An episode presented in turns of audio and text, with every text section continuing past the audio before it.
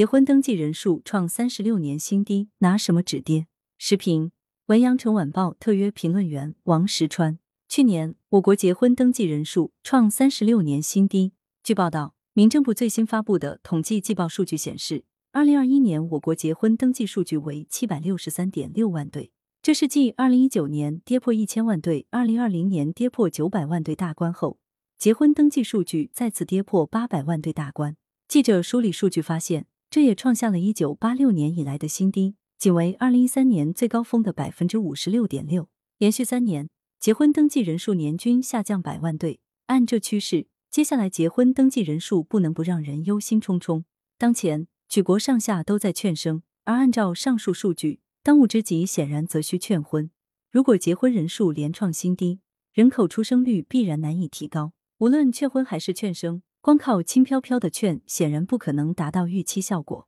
当下要弄清楚为何结婚登记人数越来越少。而要根据所诊断出的情况对症下药。据分析，结婚人数快速下降与适婚人群总量减少有关。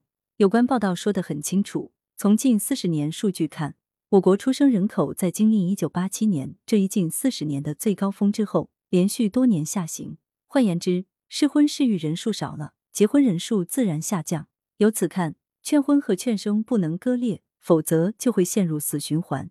适婚人数这个基本盘越大。结婚人数才可能越多，人们不愿意结婚，亦或不愿那么早结婚，主要有两方面原因。一方面，年轻人的婚育观发生了变化，比如独立自主意识越来越强，而全社会对晚婚不婚人士的包容度也越来越高。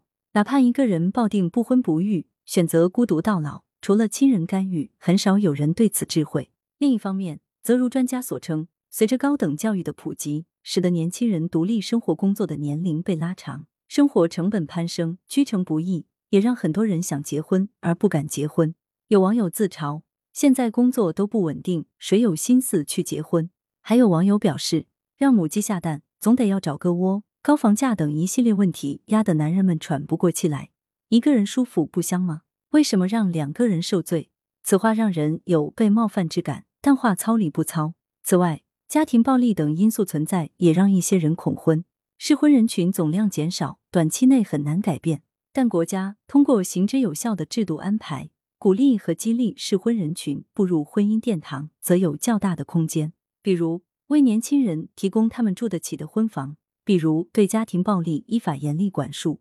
当前各地为鼓励生育，纷纷出台政策，一些措施令人深感诚意。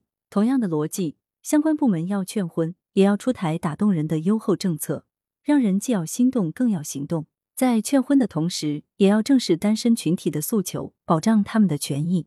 第七次全国人口普查显示，我国家庭户均规模为二点六二人，比二零一零年减少零点四八人，出现了很多单人户。单身有单身的心声，一些单身女性不结婚，不代表她们不想要孩子。值得一提的是，有代表委员在今年的全国两会期间谈到了单身女性的权益，比如全国人大代表华树成建议赋予适龄单身女性生育权利，全国人大代表黄细花建议要保障单身女性生育权以及非婚生子女的平等权利，全国政协委员花亚伟呼吁允许年满三十周岁以上的未婚女性生育一胎，且享受合法生育的产假、生育保险等权利。全国政协委员白岩松表示，要确保并落实非婚生子女权利，这些建议是否可行以及如何落地，都需要探讨。但不争的事实是，单身女性这个庞大群体的呼声值得倾听，她们的权益需呵护。一位与儿筹谋，无林可而绝井。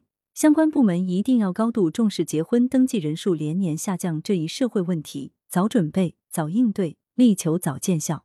无论生育率还是结婚率，都是关乎中华民族永续发展的大事，应对越周全，效果就越显著。作者是北京知名时事评论员，羊城晚报时评投稿邮箱 wbspycwb 点 com。来源：羊城晚报羊城派，责编：付明图，谢小婉。